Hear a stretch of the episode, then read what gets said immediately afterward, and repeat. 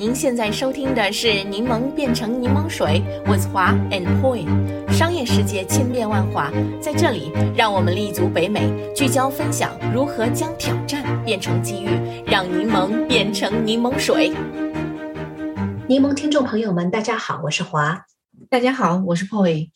哎，Poi，你也知道啊，最近我在美国生活了一段时间。啊，就在我们家附近呢，有一家美国著名的这个图书连锁店，叫 Barnes and Noble，中文呢就是翻成邦诺书店。因为离家不远，而且呢又在 Whole Foods 的旁边，所以呢我就时常会去邦诺书店里面逛逛。哎，这个逛书店的感觉真好啊！这种可以闻到书香味道的氛围，让我又重新回到了好像十几年前经常与朋友们在书店里面相聚的那种温暖的场景。嗯，确实如此。买书的渠道有很多哈，但是书店的这个体验确实是一种别致而独特的存在，并不能轻易被取代。对，正好呢，我前两周也看到了这个有关巴诺书店的新闻。在经历了连续几年的衰退之后呢，巴诺书店的这个销售额终于呢从去年开始回升，和疫情以前的二零一九年相比，二零二一年的销售额增长了百分之三。而且呢，作为书店核心的图书销售增长的幅度更大，是在百分之十四左右。嗯，这个真是图书行业的好消息啊。那么华姐，您觉得巴诺书店销售额上涨的原因是什么呢？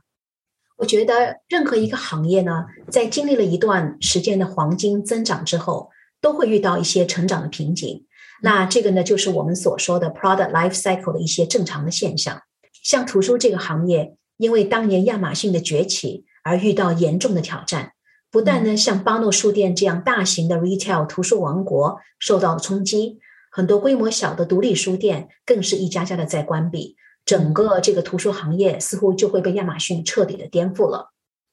在这个颠覆的过程当中呢，巴诺书店的这种巨大规模就开始显示优势了。他们呢在美国五十个州拥有六百多个零售店。可以说是个不折不扣的图书销售王国。嗯，因为这样的规模，巴诺书店也曾经被许多作者和读者视为争夺市场份额、吞并独立书店的那种敌人。哎，Poy，我不知道你是否看过一部好莱坞的电影，叫《You Have Got Mail》。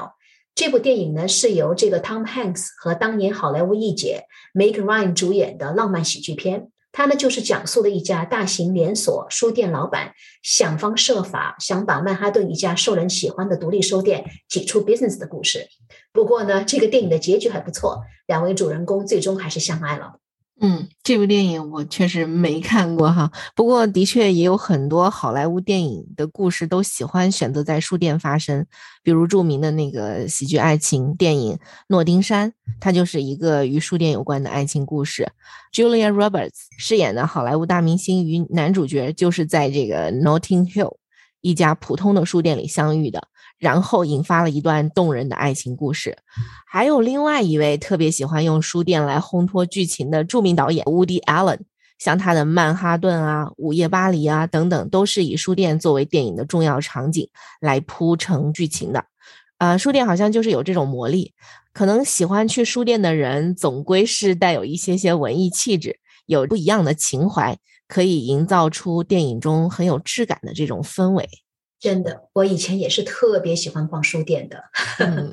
那么，我们就回到这个邦诺书店，代表独立书店的美国书商协会，英文呢就是 American Booksellers Association，在这个九十年代呢，曾经对邦诺书店做了反垄断的诉讼。所以呢，邦诺书店不仅曾经被许多人视为敌人，而且呢，被视为图书行业销售的一种错误。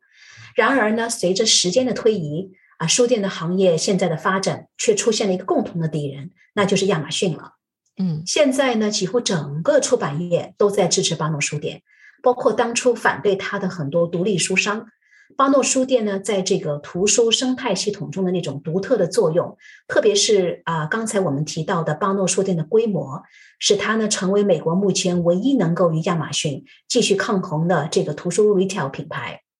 我呢最近也看到《纽约时报》的一篇文章，采访了美国著名的这个文学经纪人，他的名字叫简戴斯特尔。他呢也提到，如果巴诺书店破产的话，那将是对整个出版行业的一场灾难。他呢目前有四本推销的书登上了近期《纽约时报》的畅销书排行榜，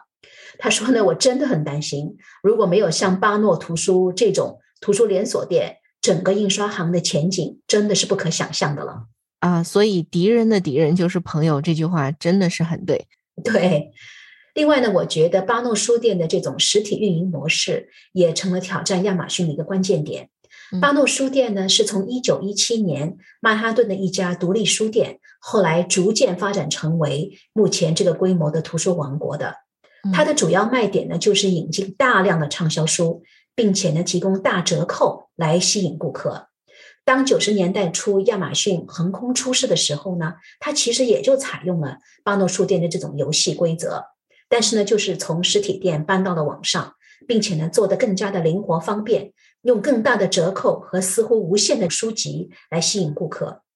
虽然呢，现在亚马逊也一直在推广这个电子书籍，但是 physical books 依然是他们主要的这个产品。根据美国出版商协会的数据，二零二一年 physical books 是美国出版商带来了百分之七十六的销售收入，而其中一半以上的 physical books 都是在亚马逊上销售的。嗯，如果呢，你经常在亚马逊上购买书籍的话，你一定会感受到这种 online shopping 的这种方便，对吧？You search, you click, and you buy。但是呢，在这个过程当中失去的呢，就是那种闻着书香的味道、寻觅书籍的乐趣。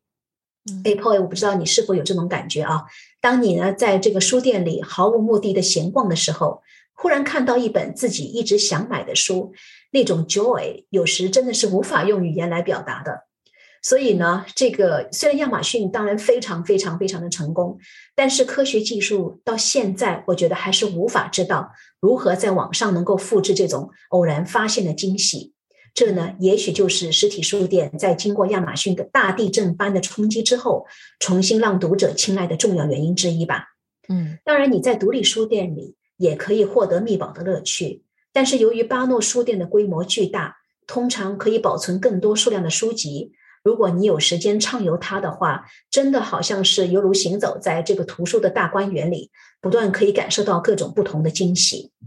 对，华姐，您说的很对。其实到现在为止，我也喜欢就是去书店买一些书回来看。我的那个看书渠道从来都不是通过手机来看，因为我不太喜欢手机的阅读。我觉得触摸纸张的感觉还是非常好的，而且 shopping 的过程嘛，discovery 的那种感觉其实是非常奇妙的。那亚马逊它虽然很大，但是探索的体验并不能够很好的被满足。我觉得这也算是一个基因决定的吧，因为毕竟亚马逊呢，它的立足之本是便捷嘛。总是力求让客人用最快的方式找到他们想要的东西，但对于有些客户呢，只是想看看有没有什么新鲜的东西，shopping around 一下，那就不是他的强项了。对，而且呢，巴诺书店的这种规模，不但呢是对读者的一种吸引力，其实对作家和出版商也是如此。任何一本新书的发行，都要把巴诺书店作为重要的一站。他们旗下有六百家实体店，所以呢，可以一下子有巨大的订单。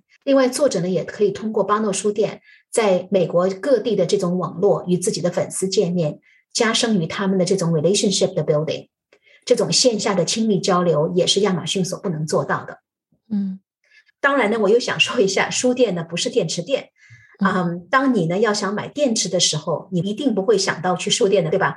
作为书店呢，就是要专注销售书籍。在加拿大呢，我们也有 Chapter 跟那个 Indigo 这两家大型的连锁书店。曾经有一段时间，这两家书店都快成了百货店。特别呢是他们的一楼摆设 a p o y 我不知道你是否有同样的感受啊？啊，你一走进去，好像什么东西都可以买。嗯嗯，所以呢，作为一个书店的品牌，我觉得很有必要时常提醒自己的 business 核心是什么。当书店成为百货店的时候，那么你的优势就真的全部失去了。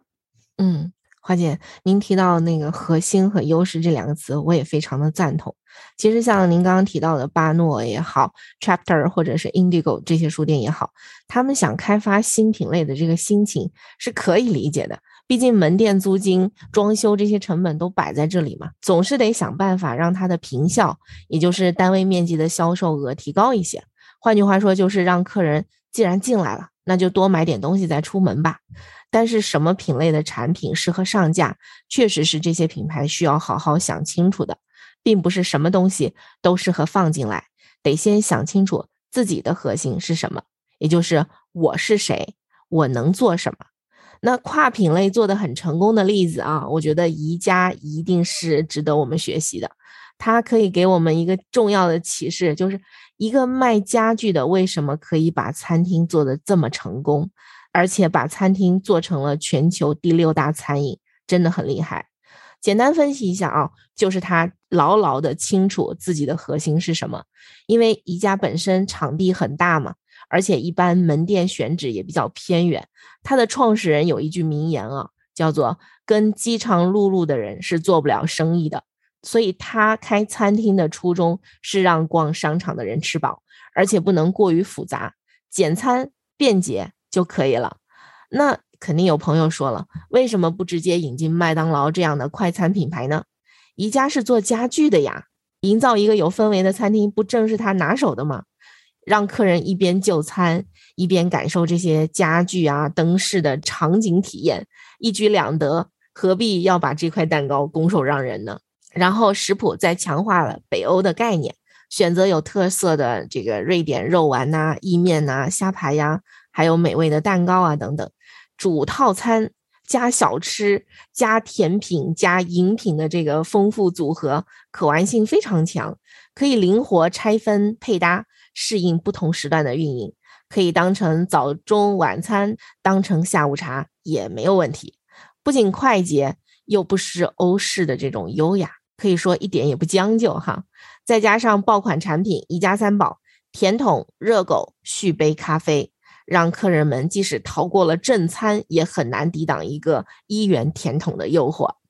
所以，看看这一套操作下来，自成一格的一家特色餐厅就出来了，自始至终都没有背离他创造美好生活的这个初衷，并且将他们的优势淋漓尽致的发挥出来了。各位，我觉得你分享的这个例子特别好。我自己也是宜家餐厅的忠实的粉丝，嗯，而且呢，我前两年听说啊，宜家准备把他的餐厅当做一个独立品牌，呃，独立出来，在欧洲各地开设以宜家这个品牌为主的这个餐厅啊。我觉得这个从自己的一个副业开始，后来会变成主业，我觉得也是确实挺有意思的。而且我听说宜家的餐厅的销售量其实是占这个宜家总销售量的百分之三十。你想想当初这个决定做的多好，对啊，你看看现在每次去宜家，它都是熙熙攘攘的人群在里边。对 对对，嗯嗯，我们再回到邦诺书店啊，另一点呢，我觉得邦诺书店做的很好的就是如何推销图书了。以前的做法呢，就是如果你要将特定的书籍放在殿堂最显眼的位置，那么出版商呢是必须向这个邦诺书店支付一定的费用的。但是呢，邦诺书店很快就意识到。这样的做法商业痕迹实在太浓，没人想买的书被放置在显眼的位置陈列，而卖不出去，只好大单的被运回去。这里呢还要提一下这个图书行业的行规，书店呢对于未售出的这个图书可以全部退还给出版商，这样做的这个运输和处理的成本都很大，其实呢对商店和出版商都没有什么好处。嗯，现在呢，巴诺书店呢就决定不再向出版商收取费用，取而代之呢是密切关注在 TikTok 这样的社交平台上走红的图书。另外呢，书店的这些店长啊，就变成了好像杂志的这个 editor，他们可以在自己管理的这个书店里选择推广自己喜欢的书。通过这样的做法呢，巴诺书店就可以和最忠实的读者一起齐心协力的将一些优秀的作者送上畅销书的排行榜。让书的内容来显示其实力，而不是通过出版商的金钱来决定。